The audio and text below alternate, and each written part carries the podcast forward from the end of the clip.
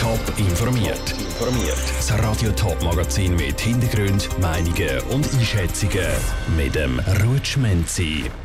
Wie die Kunden von der eingestellten Online-Plattform meine Impfungen an ihre Daten kennen und wie die Corona-Krise die Wettbewerbsfähigkeit der Kantone verändert hat, das sind zwei von den Themen im Top informiert.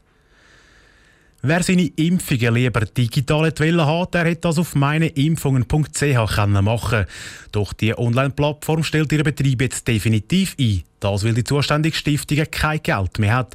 Doch was passiert mit all diesen Daten? Genau dieser Frage ist Jonas Mielsch mit dem Schweizer Konsumentenschutz nachgegangen.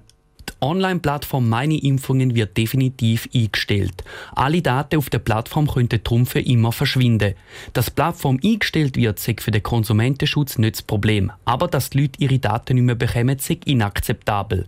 Die Frechheit sage auch, dass BRG, der Ärzteverband FMH und der Apothekerverband PharmaSuisse nicht schauen, sagt Ivo Meli, Leiter Gesundheit beim Konsumentenschutz. Weil die haben an dieser Plattform mitgeschafft. Stiftung und die Plattform über Jahre unterstützt, haben sie finanziert, haben sie auch beworben, haben den Patientinnen und Patienten empfohlen, ihre Daten dort zu speichern. Und jetzt, wo man gemerkt hat, dass das äh, sicherheitstechnisch überhaupt nicht verhält, machen sich die alle aus dem Staub und lassen die Patientinnen und Patienten im Stich, die jetzt keinen Zugang mehr haben zu ihren Daten. Es sei auch im Interesse von diesen Verbänden und dem BAG, dass die Betroffenen ihre Daten zurückbekommen, weil nicht alle haben ihr Impfbüchlein noch. Natürlich, viele haben trotzdem noch eine physische Kopie daheim, aber es gibt wirklich auch zahlreiche Leute, die das nicht mehr haben, die diesen Versprechungen vertraut haben. Und die haben jetzt schlicht keinen Zugriff mehr auf, äh, auf ihr Impfbüchlein sozusagen. Also die können nicht mehr nachvollziehen, wann habe ich welche Impfung bekommen. Die Stiftung hat den Leuten, die ihr Büchlein nicht mehr haben, geschrieben, sie müssen ihre Impfungen selber nachtragen.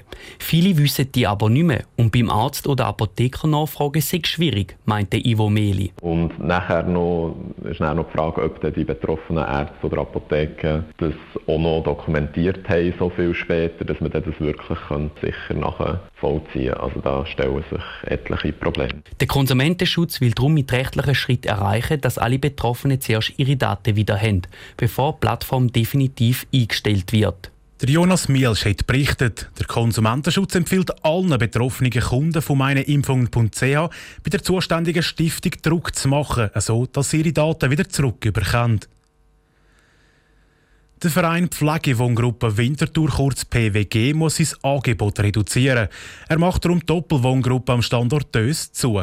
Es gibt also nachher anstatt fünf nur noch drei Wohngruppen. Die Reduktion hat auch Auswirkungen auf die Mitarbeiter und Bewohner. Nora Züst. Der Verein Pflegewohngruppe Winterthur muss seinen Standort zu Winterthur Dös auflösen. 21 Angestellte verlieren damit ihren Job.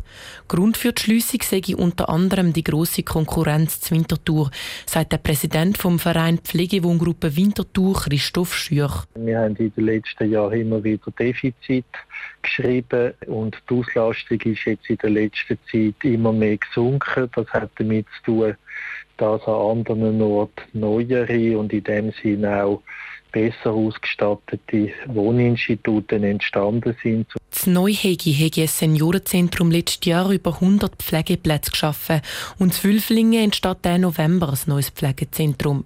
Der Verein Pflegewohngruppe Winterthur hat noch zwei weitere Standorte, Zehen und Zwölflingen mit rund 20 Pflegeplätzen. Trotz dieser grossen Konkurrenz rechnet Christoph Schüch aber nicht mit noch mehr Schliessungen. Wir rechnen im Moment ganz sicher nicht mit anderen Schliessungen. Also das Ziel von dem Schnitt ist, dass wir die anderen drei Wohngruppen an diesen zwei Standorten weiter können betreiben Die Wohngruppe zu Dös hätte bald renoviert werden und die Zimmer seien zu klein gewesen.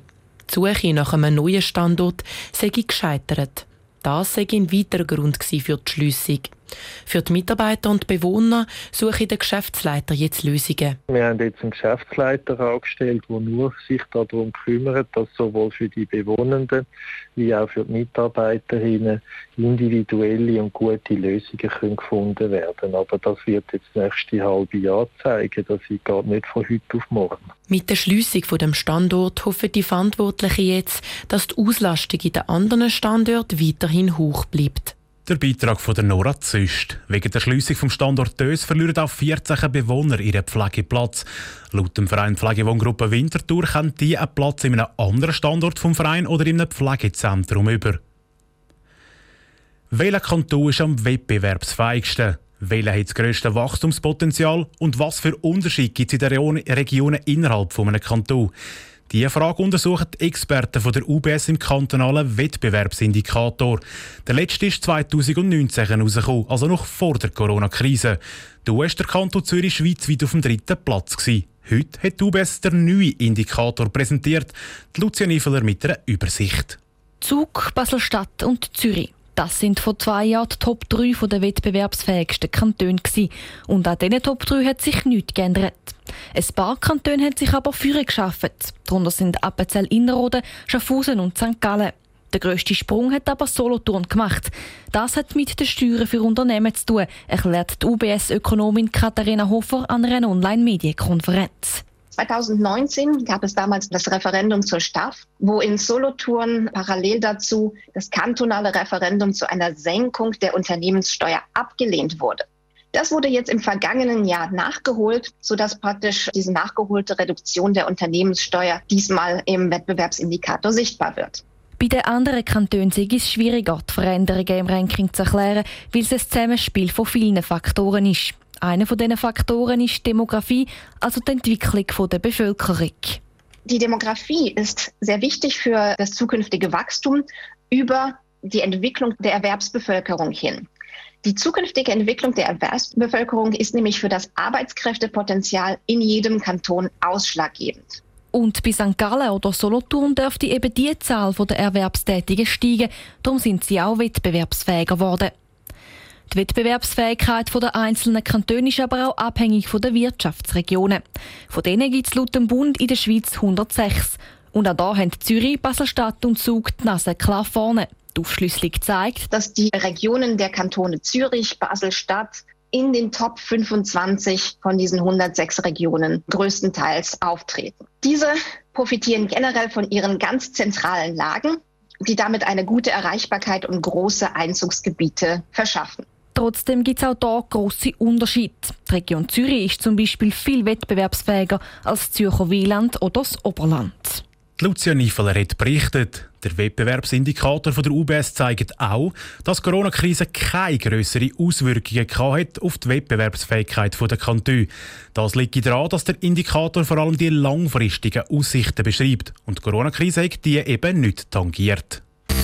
Top informiert, auch als Podcast. Mehr Informationen gibt es auf toponline.ch.